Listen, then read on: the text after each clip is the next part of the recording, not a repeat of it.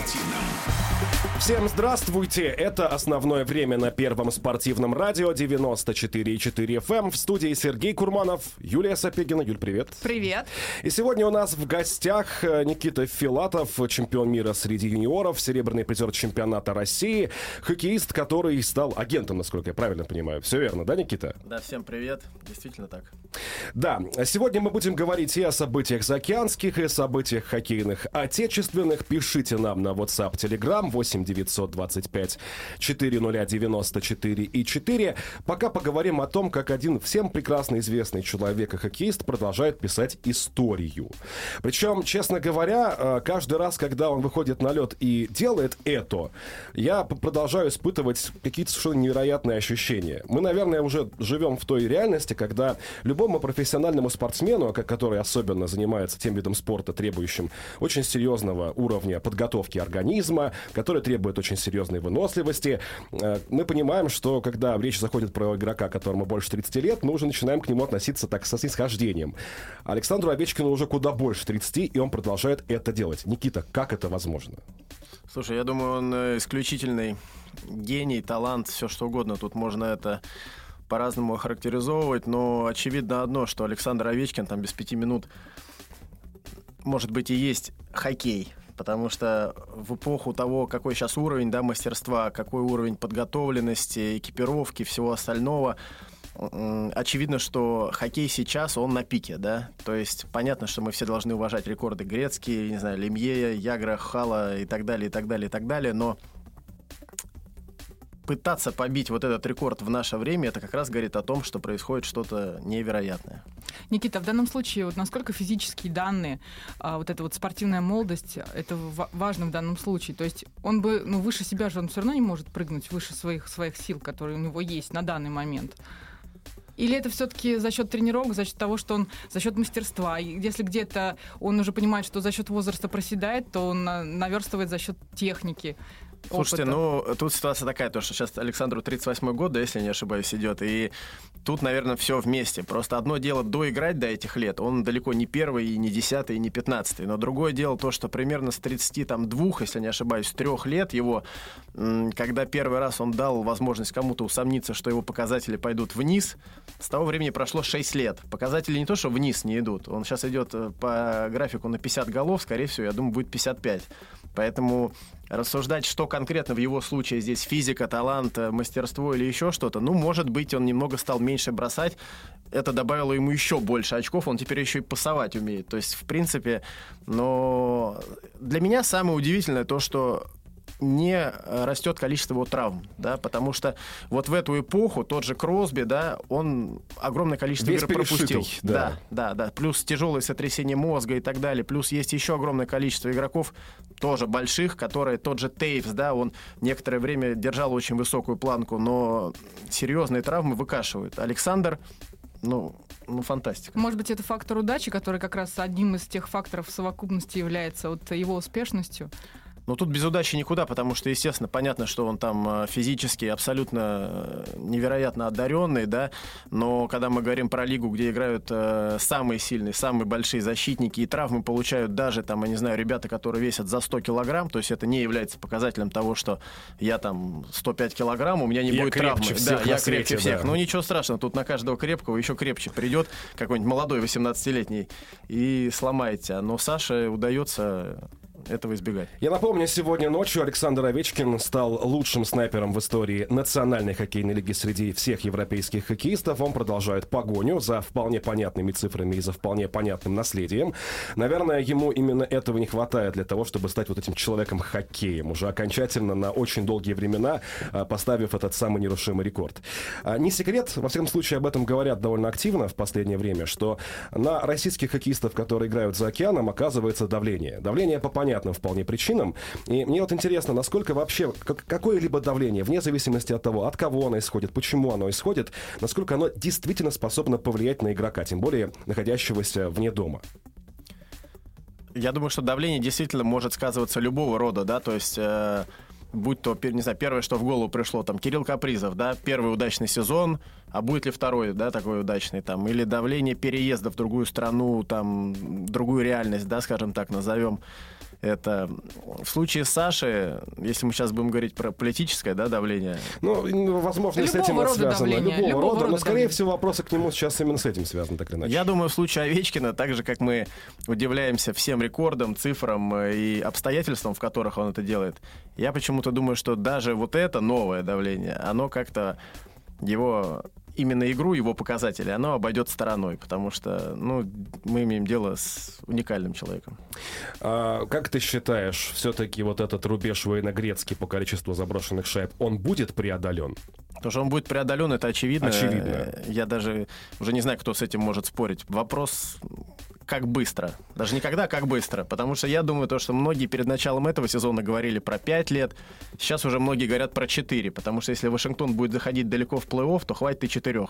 Ну, конечно, честно, последние несколько лет я к этому относился очень скептически. Я все ждал, когда пойдет этот самый спад. Ну, невозможно в 38 играть так в 40, невозможно. Хорошо, сейчас многие скажут, посмотри на Яромира Ягра, он еще собирается в НХЛ возвращаться. Ну, конечно, все это шутки, безусловно, которые он в адрес Александра Овечкина отпускает, при этом поздравляя его с достижением. Но, тем не менее, а, для меня пока все-таки это еще большой вопрос. Скорее всего, вторым он станет уже вот-вот. Ну, я думаю, скорее либо к концу этого сезона, либо в начале следующего. А дальше вот этот самый тяжелый период времени, любая гонка, когда остается лишние там последние 100, 150 метров, это всегда самая тяжелая дистанция, правда? Может быть, но просто тут еще нужно учитывать, какие факторы. Безмерное уважение и преданность э, владельцу клуба, да? То есть э, о чем мы можем говорить? Мы можем говорить о том, что да, Бэкстром, да, всю карьеру, великолепный, там, нереальный плеймейкер, помогала, естественно, помогала. Майк Оруженосец, Грин, Джон да. Карлсон, сумасшедшие партнеры. Но э, что может измениться? Ну хорошо, может быть, немножко, скорее всего, будет замечен спад у Бэкстрома. Ничего страшного, есть Кузнецов. И так далее, и так далее, и так далее. То есть Вся говорить- команда работает сейчас на то, чтобы Александр Овечкин это наследие все-таки оформил. Я обрел. думаю, что, скорее всего, это не так. Вся команда работает для того, чтобы выиграть Кубок Стэнли. Это очевидно. Но просто в этих реалиях он остается абсолютным лидером даже сейчас этой команды. То есть мы не можем сказать, что там Кузнецов или еще кто-то, да, там как, как в Рейнджерс, как в Миннесоте, можно там называть еще какого-то игрока, который не знаю, там, вратарь Шестеркин, да, то есть Да все кричали Логи Панарин, Панарин, сильный. опа, и уже, может быть, и не такой он явный лидер, да, этой команды. Там есть Крайдер, Зибенежат и так далее. Вашингтон, ну, никто не повернется никаким образом сказать, что не Овечкин. Точно Овечкин. Между прочим, в своих интервью Овечкин все время говорит, что э, это благодаря не только мне, но и моей команде. Он никогда не забывает о тех, с кем Ну, играет. Слушай, это тоже достаточно такая привычная корпоративная американская это история. понятно, It's это not me, it's понятно. only the team. Вот это все. Но Никита знает, о чем я говорю. Никит, Ну, кстати, это, слушай, это, это везде так. Ну, как ты не можешь говорить то, что ты в одиночку это сделал. Это не теннис. В теннисе можешь. И то все говорят команда, родители, Конечно. всем спасибо. по поводу темы давления и э, игрой в НХЛ. Ты когда играл в НХЛ, с каким давлением там ты сталкивался? Я понимаю, что времена другие абсолютно. Что это, наверное, даже не И сопоставимо. было ли оно вообще, и откуда оно шло? Может быть, оно было в твоей голове, может быть, оно все-таки было среди тренера, игроков, э, Окружение, болельщиков. в конце концов. Слушай, да. я думаю, то, что я когда играл, если брать конкретно мой случай, у меня больше было какое-то свое давление. Мне кажется, то, что иногда я его сам себе создавал, причем меня, знаешь, какие-то факторы из серии о э, 20 тысяч пришло, или там, о, это там, знаешь, как некоторых начинает трясти, там, первая игра, я шел к этому, все. У меня такого не было никогда в голове. У меня, наоборот, если и были какие-то, да, загоны, они больше были из серии, что я тебя многого жду, и это иногда мне создавало какие-то трудности, потому что Автореф- Авторефлексия называется. это, были, да. были Мгм. определенные да, какие-то факторы, которые, допустим, если э, я считал то, что я должен играть больше, и вот это меня сбивало как бы с пути. То есть э, в какой-то момент, если мне не давали играть столько, сколько я считаю, что было бы неплохо мне да, предоставить шанс, вот это меня могло немножко выбивать из колеи «потерпи, поработай», которая называлась, вот из этой. А так в целом вот эти все сторонние факторы там мы ждем от тебя этого. Ну, у меня как-то всегда было, мне плевать, что вы от меня ждете. Я сам от себя жду, и, может быть, еще большего. То есть я как-то так на это реагировал. Ну, То есть реакция, рефлексия на какие-то внешние обстоятельства, это вопрос, во-первых, индивидуальный, и наверняка далеко не всех хоккеистов он касается. Это в любом случае. Психология Да. только индивидуально. Один считает так, другой так. Это так же, как, знаешь, там э, куча примеров, кто как настраивается на Ну игру. да. Один там, не знаю, одел наушники, полотенце на голову положил и там ушел в себя, а другой, не знаю, там играет в Раска- футбол. Расхаживает по раздевалке и орет. Ну Наверняка да, я, знаю, я знаю были. игроков-легенд, которые в Атаве Так. играли в Angry Birds, понимаешь, э, в телефоне. Ну и что это от этого они... Напомню, сегодня в гостях на первом спортивном радио Никита Филатов. Э, Говорим про хоккей. А, Никита, возвращаться из НХЛ в Россию было сложно? Мне не было ни возвращаться, ни уезжать. Это, я говорю, Легко. это какая-то особенность индивидуальная. Я, к Мне чему, без об- разницы я к чему было. об этом спрашиваю, поскольку ведь были призывы, в том числе за последние несколько недель, о том, что пора, наверное, российских хоккеистов, учитывая происходящие события, к нам, в наш чемпионат, выдергивать. Насколько вообще это реалистично? Да это вообще нереалистично. Если игрок, э, который стремится к этому, идет к этому всю жизнь, хочет играть там, никто не может ему советовать или запрещать. Так же, как судить, там, не знаю, вот недавно было интервью Нестерова, там, Кравцова О, да. того же, да. Я отлично отношусь и к Никите Нестерову, и к Кравцову, но мне кажется, то, что вот эти индивидуальные моменты, да, судить кто, когда, куда, сколько раз вернулся или уехал. Ну, у каждого не то, что своя жизнь, да, у каждого своя там жизнь, карьера и так далее. И каждый имеет право в отдельно взятом моменте, случае, выбрать какое-то продолжение. Вот в отношении Никиты Нестерова, его интервью как раз я хотел тоже об этом поговорить. Обычно есть два мнения. С одной стороны, каким-то образом это нарушает некую этику, негласную, неписанную, о том, что один другого не обсуждает и не осуждает. С другой стороны, считается, что в нашем хоккее в особенности, если мы говорим, скажем, про КХЛ, ярких личностей, которые могли бы высказаться резко, где-то угловато, где-то, возможно, посягая там на э, чье-то достоинство, таких людей немного. И у нас в целом такой очень ровный ряд мало выделяющихся людей. Вот ты к какой группе примыкаешь? К тем, кто поддерживает Нестерова в его проявлениях, или к тем, кто его осуждает? Я даже сейчас ни в коем случае не осуждаю его Так. проявление. Я просто всего лишь говорю то, что тут не должно быть каких-то таких моментов, где, скажем так, в острой форме, да, кто-то кому-то что-то преподносит. Потому что Нестер больше сказал то, что он считает вот так. А я, например, считаю то, что, может быть, Кравцов и действительно зачистил.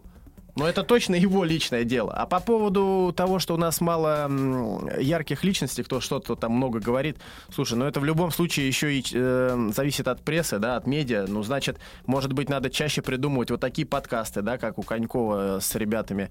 Может быть, придумывать, выдергивать чаще, да, на какие-то такие вопросы э, необычные, да, не как там ты забил гол в девятку, а расскажи, что ты думаешь по поводу там Кравцова. Тогда вы будете слушать э, нестандартные ответы. Это замечательно на самом деле, поскольку у нас за последнее время таких именно хоккейных интервью, очень богатых, очень широких и на мнение, и на острые высказывания, по-моему, не было. За последние несколько лет уж точно. Может быть, я, конечно, ошибаюсь, но таких примеров я не припомню. Но у нас и таких э, подкастов, вот таких вот, да, грубо говоря, этого тоже всего мало. Да, но и а, встречного движения от игроков тоже в отношении прессы немного, согласись. Согласен, да, потому что у нас как-то так принято, что если ты что-то острое и нестандартное скажешь, то тебя обязательно осудят. Я напомню, Никита Нестеров на одном из подкастов в Ютьюбе недавно дал интервью, где ну, позволил себе так довольно резко высказаться в отношении некоторых людей, описал события, которые были на Олимпийских играх в Пекине. А, Поговорили также по поводу его опыта заокеанского, не самого продолжительного, довольно тернистого, тем не менее, тоже такое было. Ну и Никита Нестеров в том числе и про ЦСКА рассказывал, про команду, которая, наверное, сейчас по итогам первого раунда плей-офф КХЛ является одним из фаворитов. И, наверное, скорее это уже доказательство по той игре, которая была показана с Локомотивом. По мне, это один из самых удивительных результатов первого раунда. Мы так постепенно к КХЛ перемещаемся. А, и среди всех тех матчей, тех серий, которые были проведены, никак я не ждал, что ЦСКА отвезет Локомотив на 4-0. Для меня это просто, не знаю, сюрприз огромнейший совершенно. Слушай, по поводу 4-0, я думаю, ты со мной не будешь спорить. Бывают такие серии, которые 4-0 гораздо интереснее, с- более спорно, да, и в борьбе проходят, чем некоторые 4-2. Потому что там может быть 1-6, 2-6 э, или там 6-0 куда-то там, да, в одни ворота Ну, то есть одна из проходит. команд, которая явно ведет эту серию и лидирует, вполне способна в одном из матчей провести такой Слушай, ну щадящий я режим, считаю, да? Ярославль, э, если не одну, то а то и две победы мог спокойно забрать. Как раз фактор удачи там или да какой-то фарта, может быть, просто в их сторону не повернулся. Там были овертаймы, там были равные матчи, был матч, где Ярославль вел, поэтому мне кажется, серия была крутая, и я бы не сказал, что там было в одни ворота. Там точно не было в одни ворота. Но в плей-офф детали всегда решают. Да. Эти мелкие детали в купе с опытом, в купе с, может быть, даже перевесом у ЦСКА по количеству игроков искушенных в таких стадиях, наверное, именно это и решило. Заметьте, я про тренера пока не говорю, но скажу обязательно. Никита, с матчей первого раунда, какой, какой конкретно тебе, может быть, запомнился больше всего и почему? В этой серии. Учитывая, да, в этой серии, учитывая то, что ты во многих клубах поиграл, Серия ЦСКА Локомотив. Да, в этой серия серии. ЦСКА Локомотив, вот этот матч, где, по-моему, первый, в овертайм перешел. Первый же? или- 4-3, да. А, ну, не тот матч, который перешел в четвертый или третий овертайм, имеется Нет, в виду. нет, нет. Первый, матч, самый, там, да? там в концовке, в третьем периоде, то туда, то Мгм, сюда. мгм. всё вот, вот так вот было очень интересно. То есть э, первый матч точно, я его помню, я его смотрел просто. Ну вот, я думаю, он. А, Никита, доводилось работать э, в течение всей карьеры с тренерами, которые первый сезон проводили на этом посту, которые были дебютантами, начинающими. Было такое? Ну, Влади был, Аблс, соответственно, в роли главного, по-моему, первый сезон был, может быть, может быть, второй, если в Риге там он исполняющего обязанности был. Ну, надо подумать. Как, как обычно относятся хоккеисты к э, ситуации, когда их команду возглавляет тренер, который только-только начинает эту деятельность? Я Слушай, понимаю, что профессионально, но все равно какие-то мысли закрадываются из серии. Ну, непонятно, что это за человек. Слушай, чаще всего, знаешь как, чаще всего складывается впечатление какое-то уже на сборах. И, и вот как моя, по крайней мере, да, карьера показывала, вообще ничего не значит, что тренер именитый или он там с какими-то регалиями, потому что, ну, я был свидетелем, не буду называть конкретику, да, я был в команде, где среди игроков было такое количество имен и регалий, что даже тренер, э, ну, Терялся. Терялся. вроде как, скажем так, заслуженный, да, там, потренировавший и, и побывший, да, да, в каких-то серьезных командах, он там, естественно, терялся, потому что все равно все это неуклонно шло к тому, что Авторитет раздевалки перевешивал авторитет скамейки, правильно? понимаю? Именно к этому весь Да. спорт и пришел. То есть из вот этих вот моментов, когда раньше там тренер мог гаркнуть, игрока увольняли, еще что-то, это все давным-давно забыто, потому что там даже вот именно та команда, про которую я говорю, там были, ну, такие контракты сумасшедшие, и игроки такие заслуженные, что и любой конфликт игрока с тренером заканчивался тем, что тренеру нужно было бы либо уйти, либо успокоиться. Но в данном случае, как тренер выстроит коммуникацию с игроками? То есть не как себя поставит вот с точки зрения этих гарканий, а как выстроит коммуникацию, понимая, что это за игроки. Вот именно это я имел в виду, то есть уже на предсезонке чаще всего 2-3 недели, именно когда вот этот коллектив зарождается, когда идет тяжелая работа предсезонная, именно вот в этот период команда уже понимает, как он будет себя тут ставить, да, перед лидерами, перед молодыми, в целом общий рисунок, чувствует ли он там, команда подустала, выходной, или он там, я извиняюсь, э, ломится, да, и ему плевать, там подустала, она не подустала, но, естественно, команда будет сразу реагировать, она, особенно когда тяжелая работа, она очень тонко чувствует вот эти моменты все. Я не буду спрашивать, как, по твоему мнению, реагировали хоккеисты ЦСКА на смену главного тренера по ходу межсезонья, уже после того, как сборы были пройдены. Мне интересно, твое мнение по поводу Сергея Федорова как тренера поменялось по ходу сезона или оно осталось прежним? Слушай, эм, я считаю то, что рисунок и качество игры поменялось в лучшую сторону, так скажу. То есть я не могу По говорить ходу сезона или по сравнению с предыдущим? С предыдущим тренером. Нет, я Да. считаю, Федоров команда в начале сезона и Федоров команда к концу сезона однозначно поменялась. Однозначно это стало более так четко выглядеть и улучшилось и качество. игры. Системно, целостно Да, имеется да, в виду. да. И она изменилась, игра. Ну, то есть не было такого, что в начале сезона был вопрос э, о том, а тренер ли Федоров вообще, и чтобы сейчас можно было как-то конкретно на этот вопрос ответить? Нет такого, что были различия в Я считаю, однозначно он уже как тренер себя показал, и проход уверенный Локомотива лишь тому подтверждение. Посмотрим, что будет дальше в серии с Динамо. Я лично убежден, что ЦСКА безоговорочный фаворит этой серии. Динамовцам наверняка обидно было такое слушать. Разговор с Никитой Филатовым в прямом эфире первого спортивного радио. Продолжим совсем скоро. Оставайтесь с нами.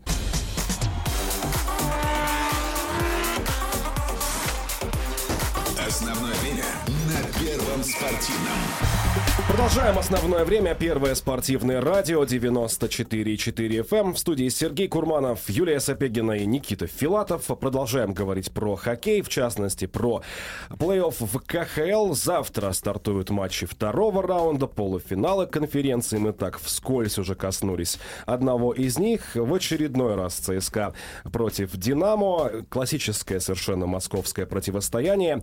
И есть, конечно, очень большие опасения, которые выказывают коллеги в своих, в том числе, телеграм-каналах и в прессе тоже частенько такое звучит. Но, мол, опять приехали.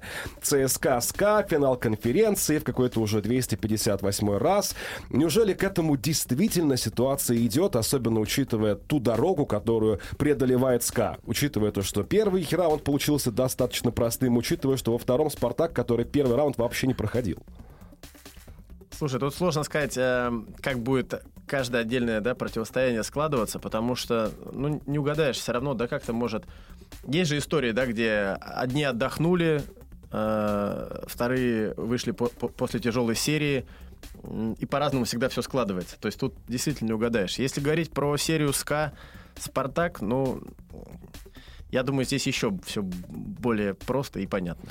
Но просто если мы говорим про «Спартак», я понимаю, что всякое может произойти, но чего же будет больше?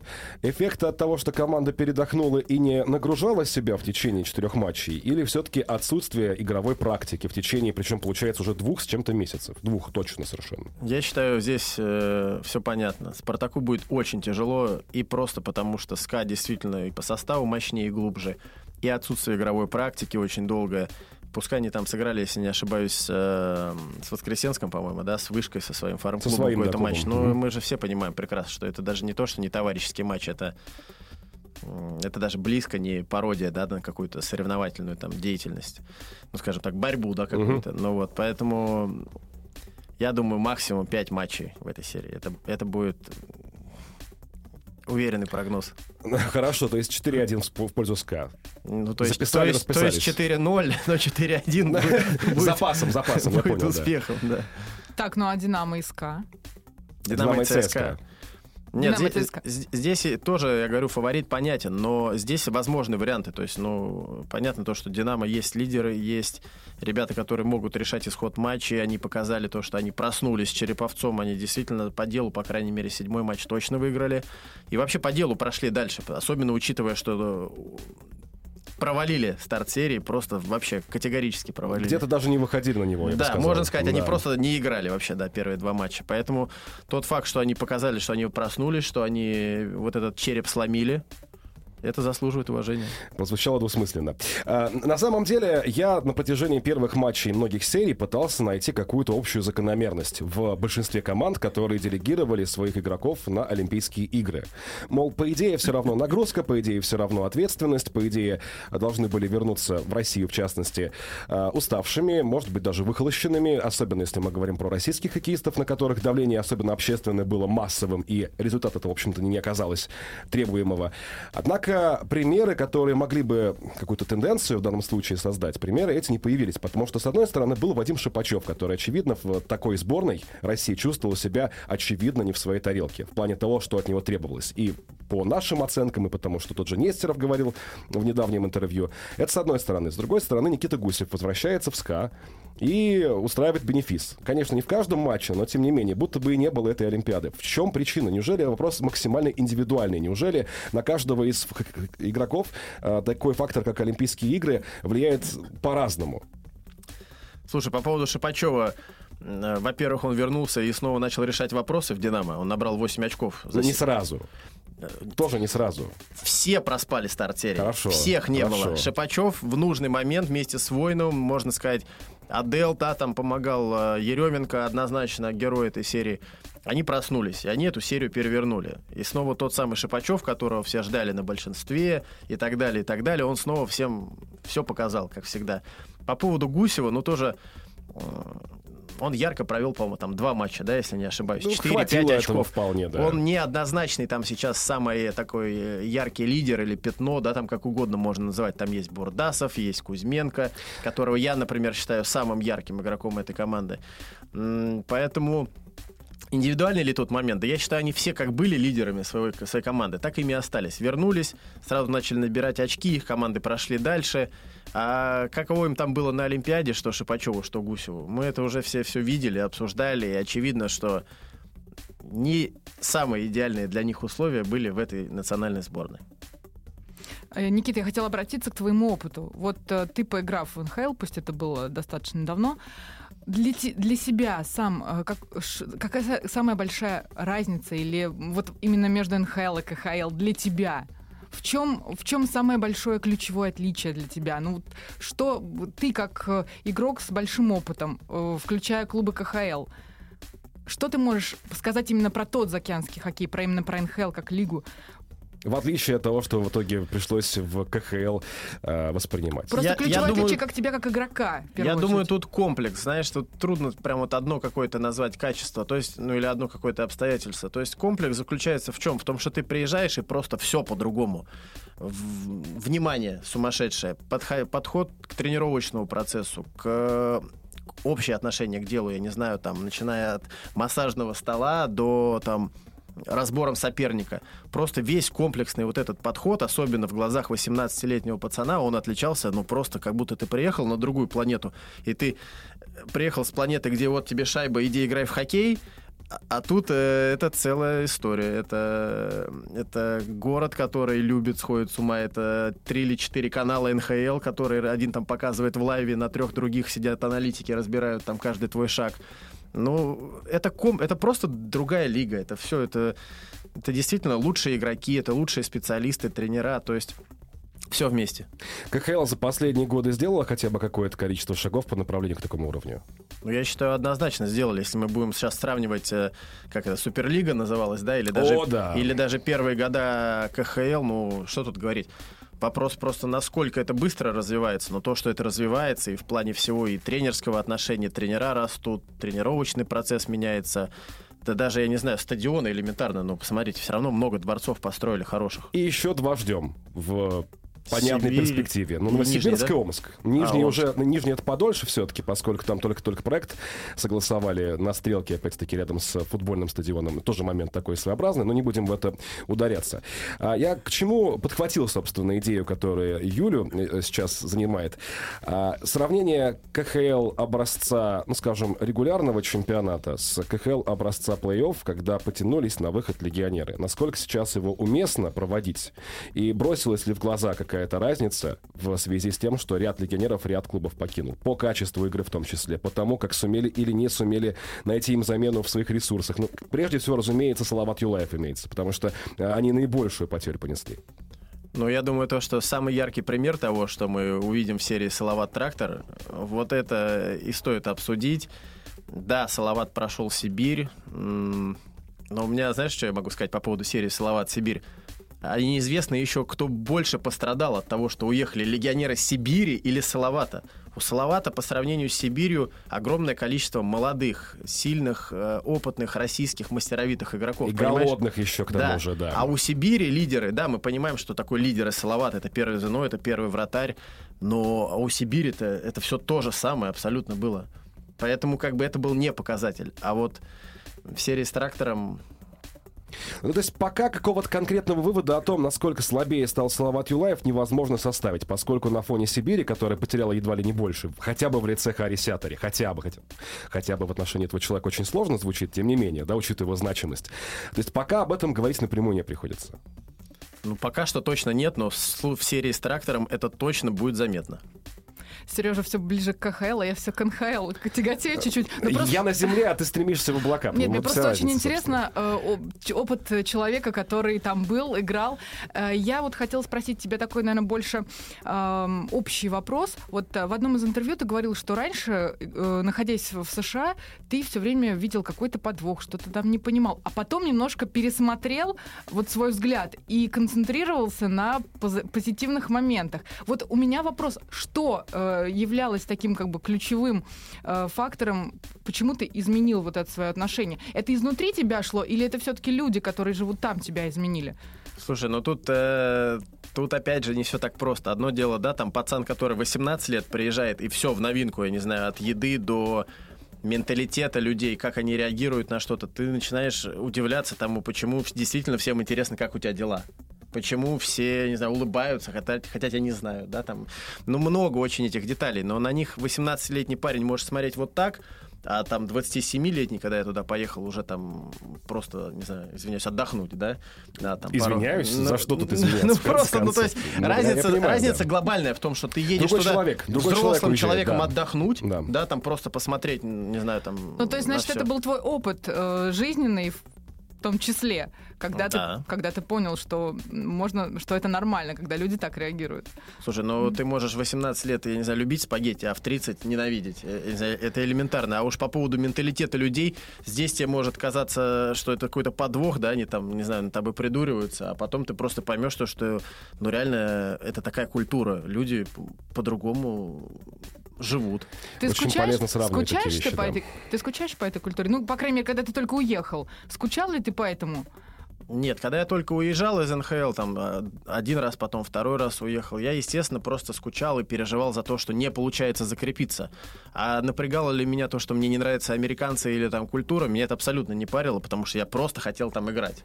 Если бы ты тогда справился со своим тем внутренним давлением, которое было у тебя самого, из твоей головы, а, как ты считаешь, э, закрепился ли бы ты в НХЛ? Я понимаю, что этот вопрос тебе очень много раз задавали. Ну, Царапнула, Юля, Это, царапнула. это, это, это гадание, но я думаю, что в хоккейном плане у меня, конечно, было все для того, чтобы там закрепиться. Дальше, естественно, какая-то там э, неподготовленность моральная, там, да, ментальная, она, естественно, свое сыграла. Фактор, опять же, обстоятельств, да, там, фарт, не фарт, могло ли более гладко сложиться там с тренером, да, или с руководством клуба. Да, конечно, он имел место быть, но потому что, бывает, заходит молодой игрок и скажем так, более все идет э, по становится По- тем самым э, звеном, той, той самой, э, Да, э, да, да. тем самым куском пазла, Всё которого идет- команде да, не хватает, Да, все да, идет по конечно. плану, скажем так, все идет гладко, от него не требуют чего-то сверхъестественного, и при этом его там прощают что-то, помогают, подсказывают. В моем случае, естественно, такого не было. Я прекрасно играл в фарм-клубе, там все были счастливы, довольны, меня поднимали наверх. Кен Хичкок э, пытался за неделю перевернуть мое сознание вообще и как человека, и игрока, поэтому, ну, естественно, этого не происходило. Напомню, сегодня в гостях на Первом спортивном радио Никита Филатов. Говорим про хоккей. Напомню, наши координаты. WhatsApp, Telegram 8 925 400 94 4. Я все-таки вернусь на грешную нашу землю. В плане, в том числе, и переворачиваемого сознания. Все-таки надо понимать, насколько сейчас этот процесс э, длится, и неизвестно, когда он завершится. Надо привыкать к тому, что наше сознание постепенно переворачивается к тому, что континентальная хоккейная лига становится все более и более отечественной, если позволите. Российская хоккейная лига. Российской, в общем-то, хоккейной лигой с э, добавками в виде Минского «Динамо», в виде еще нескольких команд, Бориса в частности. Уезжают легионеры. А, и не только из хоккейных команд, это касается баскетбольных, футбольных. И на протяжении долгого времени э, существовал такой определенный стереотип о том, что у нас прежде всего в хоккее очень хорошая система, связанная с подготовкой резерва, с молодежью. И то, что в таких условиях хоккей все-таки справится успешнее с потерей легионеров и на тренерском мостике, и, соответственно, на площадке в том числе. Есть ли сейчас такое понимание, что проблемой отъезд легионеров в среднесрочной или, допустим, долгосрочной перспективе не станет? Смотря что называть проблемой. Если говорить про снижение качества игры, уровня Это мастерства, проблема. это, естественно, будет Конечно. проблема, потому что легионеры, их потому и 5, и они в любой абсолютно команде, ну, хотя бы 3-4 из них точно выполняли э, функцию однозначного лидера команды. То есть там, ну да, бывало, клуб промахивался, там один-два игрока не попадали в струю, их меняли по ходу сезона на других, и, скорее всего, чаще всего, эти два новых становились, опять же, лидерами команды. Неважно, искусственно, не искусственно, там тренера их тащили, русские обижались на это, которые могли бы сыграть не хуже. Но это факт, им всегда давали больше денег, им всегда давали больше игрового времени, потому что элементарно, если легионер не сыграл, то тренер получит по макушке... По шапке. Вот там Мгм. сверху менеджер, еще сверху и так далее. Ну вот, поэтому какой плюс? Плюс, э, очевидно, один. Молодежь получит шанс. Достаточно ли этой молодежи? Ну, посмотрим. Ну, по крайней мере, она точно получит этот шанс. И вот пример Салавата Юлаева, он просто грандиозный, потому что у них есть достаточное количество молодежи, Две которая... команды, причем еще подчеркиваю, одна в высшей лиге и одна в молодежной хоккейной лиге, где хватает людей Да, там, там именно хватает людей в том плане, что я там смотрю, имею понимание по Толпару, по Таросу, да. Вот у них в системе точно есть достаточное количество молодых, которые э- этим шансом воспользуются. А у остальных вопрос. В других организациях. Да, конечно. Ну, плюс-минус большие клубы, мы все прекрасно понимаем, как это работает. Для них не составит никакого труда выдернуть кого надо из, э, понятно, из другой команды там. Но, с другой стороны, теперь э, клубы, там, середняки, да, по бюджету, давай так их называть, они более пристально будут следить за своими молодыми. Они уже не будут их продавать, отдавать, менять, потому что они будут понимать, ага, вот оно не только шанс э, молодого дешевого игрока подпустить в основу, так еще нам никто ничего не скажет, потому что легионеры не нужны. Да, безусловно, и в большинстве случаев мы говорим про команду, у которых есть эти самые резервы в высшей лиге, в молодежной хоккейной лиге. И сейчас, наверное, очень многое будет зависеть еще и от контрактов, от того, как будет финансирование осуществляться в том ли же виде и в том ли же количестве. Тоже вопросы по этому поводу большие имеются. Ну, не, не к конкретным командам, некоторые вряд ли будут серьезные проблемы испытывать. Я скорее про те команды, за которые многие болели в первом раунде плей-офф, за те команды, которые не считались даже близко фаворитами, но которые давали бой и давали интригу. Вообще интрига это, наверное, одна из самых потерянных, один из самых потерянных факторов в первом раунде плей-офф, если мы говорим в целом по тем матчам, которые были сыграны. В большинстве случаев. Слушай, ну интрига это один из самых потерянных факторов вообще российского чемпионата, потому что вот. ты в августе называешь э, восьмерку команд с одной стороны и с другой. Можешь промахнуться с одной чаще всего. Согласись, э, была бы интрига, если бы Северсталь в седьмом матче бы все-таки одолела Динамо. Но мне вообще в одно время казалось, что они ну дожмут дожмут. После и шестого. В частности. Нет, интригу они дали с самого начала, да. поведя 2-0 в серии, но они могли дать, я бы сказал, сенсацию. Очевидно, это можно было бы назвать прям большой сенсацией. Я просто настолько была расстроена, когда за две с половиной минуты до конца удаляют Хабарову, я просто понимаю, что все, у них шансов, наверное, все-таки нет. Как говорил герой фильма ДМБ, и тут у меня все упало, да. Ну, примерно так и было. Ну, просто, э, если бы они прошли все-таки Динамо, ну, что, что было бы дальше? Смогли бы они дальше пройти, ну вот на этом кураже, на, на этом безумном, на этих безумных эмоциях. С ну, этим ЦСКА, да? Ну то есть интрига Нет? прожила бы еще один нет, я Один думаю, это, это был бы их предел, я думаю. Ну, для них это было бы, наверное... Пройти, ну, пройти, давайте объективно, пройти нет. ЦСКА? На ЦСКА не попали? Ну, Динамо, ну, там был бы, наверное, ну, другой посев, скорее всего. Там же сложная система. надо смотреть, там на СКА да, или да, на ЦСКА, да, да. но шансов было бы существенно меньше. Могли бы побороться, пободаться однозначно. Ну вот давай так. Мы уже обозначили, что в противостоянии э, между Динамо и ЦСКА есть явный фаворит в лице армейцев. Мы обозначили, что в противостоянии между Спартаком и СКА есть явный фаворит в лице армейцев, повторяюсь, ну, тем не менее.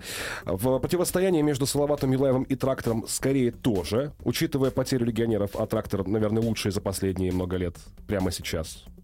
Трактор однозначный фаворит серии. Вот. Это, это очевидно для любого. Понятно, что Уфа будет бороться. Я не говорю, что это в одни ворота там, да, или еще что-то. Но Уфа без первого звена, трактор не потерял ничего. Все чехи на месте, все ребята здоровы, они прошли уверенно первый раунд. Ну, пока не потерял. Сейчас каждый следующий день неизвестно, чем закончится. Ну, я так понимаю, то, что чехи никуда не Вроде собираются. Не хотят, да. Да, поэтому. И осталась еще одна серия. Самое, наверное, интригующее, поскольку если мы способны в трех предыдущих обозначить фаворита какого-то определенного, то если мы говорим про авангард и металлург, то, честно говоря, у меня тут язык не поворачивается кого-то наречь фаворитом, правда? Явного точно нет. Дальше просто кому что больше нравится, кто во что верит. Э, нужно понимать, э, понесет ли потери Металлург. У Омска, я так понимаю, больше никто не уезжает. Пока нет. Пока нет, да. Уехали, напомню еще раз, э, Вилепока и Оверкаски. Два защитника, в общем-то, во многом определявших игру, особенно по прошлому сезону. И в большинстве, в равных особенно, составах. Да. Это однозначно лидеры обороны. Да, у них есть еще куча ребят, но вопрос, э, сможет ли Шеребзянов играть по 33 минуты, продолжать и так далее, и так далее. То есть, ну... Я, я бы сказал, что небольшой фаворит по мне Металлург. Как бы однозначно в этой серии. Но повернуться может как угодно. У Омска потрясающе поставленная игра, они знают, что такое сушить матч, как его грамотно провести, можно как угодно относиться лично или в общем э, к Хартли, но он всем все показал в серии с Акбарсом. А по поводу Акбарса, кратенько, в чем проблема? Команды ли, клуба ли, или все-таки тренера? Что стало э, главной причиной? Я понимаю, что всегда комплекс. Но что стало главной причиной того, что Акбарс не сумел справиться с задачей? Мне, если честно, больше всего понравились слова Сушинского. Он, по-моему, один или даже два раза по ходу этой серии говорил. Я полностью с ним согласен по поводу отсутствия креатива. И тут даже не дело не в э, только квартальными, да, в его манере игры там и так далее – я думаю, то, что им не хватило и креативных игроков, и какой-то свободы со стороны квартального. То есть Я не говорю о том, что если бы у них было там на два игрока, да, там с атакующим наклоном больше, это все сразу бы там по-другому сложилось, они бы точно прошли этот Омск. Это нет, конечно, но это самое явное, чего не хватило. Им не хватило большинства, им не хватило элементарных голов. А, у меня есть такое ощущение, что Дмитрию Квартальнову после этого сезона, а вряд ли у кого-то есть сомнение, что, скорее всего, с Акбарсом он расстанется, ну или Акбар с ним расстанется, не так важно, кто будет инициатором, да, а что ему, наверное, стоит годик-другой провести вне всего этого. Отдохнуть, пересмотреть, может быть, свои какие-то подходы к хоккею, поскольку он с девятого года уже на протяжении 13 лет работает бесперебойно. Такой ну, ну, ну, насчет, того, на насчет того, захочет он отдохнуть или нет, я Сомнительно думаю, очень, да, тут согласен. только ему да. это известно, понятно, там как-то, да. Я, насколько знаю, так не припомню примеров, кто бы Быков, наверное, да, только будучи Быков. востребованным, сказал, а сейчас я хочу понянчиться с внуками. Мне кажется, больше и пример, да, и в Швейцарии. Но угу. может у Квартального тоже есть, не знаю, дом в Швейцарии. С этим, наверное, проблем нет, но м- посмотрим, захочет ли он сам взять паузу. Очевидно то, что уж ну, работу он найдет. Да, но пересмотреть некоторые вещи, которые не работают из года в год, наверное, все-таки было бы Слушай, разумно. Слушай, ну для того, чтобы их пересмотреть, может быть, там нужно месяц, два, три. Вполне возможно. Ну, за последние 13 лет, видимо, этих двух-трех месяцев, я так понимаю, Значит, не было может и год, и два не помочь. А, логично, хорошо, хорошо, хорошо. Никит, э, давай, я не буду тебя спрашивать, э, кто, по твоему мнению, возьмет Кубок Гагарина, просто назови два-три претендента из, ну вот на, на данном этапе Из восьми. Ну хорошо, восьми, да. если, если у тебя есть один, это было Кто бы здорово. возьмет Кубок Гагарина? Ну, у кого больше шансов вот э, на данном этапе? С учетом отъезда легионеров, с учетом э, того, что мы видели э, в предыдущей серии. Я, наверное, назову элементарно ЦСКА, да, но я вообще в этом не уверен. То есть вот так ты меня врасплох как бы застала. Они, я не считаю, что это прям они там с отрывом какие-то фавориты, еще что-то. Здесь все что угодно может быть. Победитель э, пары Магнитка Омск, Трактор вполне может любого из пары Магнитка Омск обыграть. Я извиняюсь перед болельщиками Салавата. Ну, просто я считаю... Условия да, такие Да, сейчас, просто да. я считаю, что Трактор действительно там фаворит. Так же, как ЦСКА, СКА, ну, любые тут могут быть сюрпризы. Не называя именно фамилии, я так скажу. Очень хочу, чтобы Кубок Гагарина по итогам этого сезона взял СКА.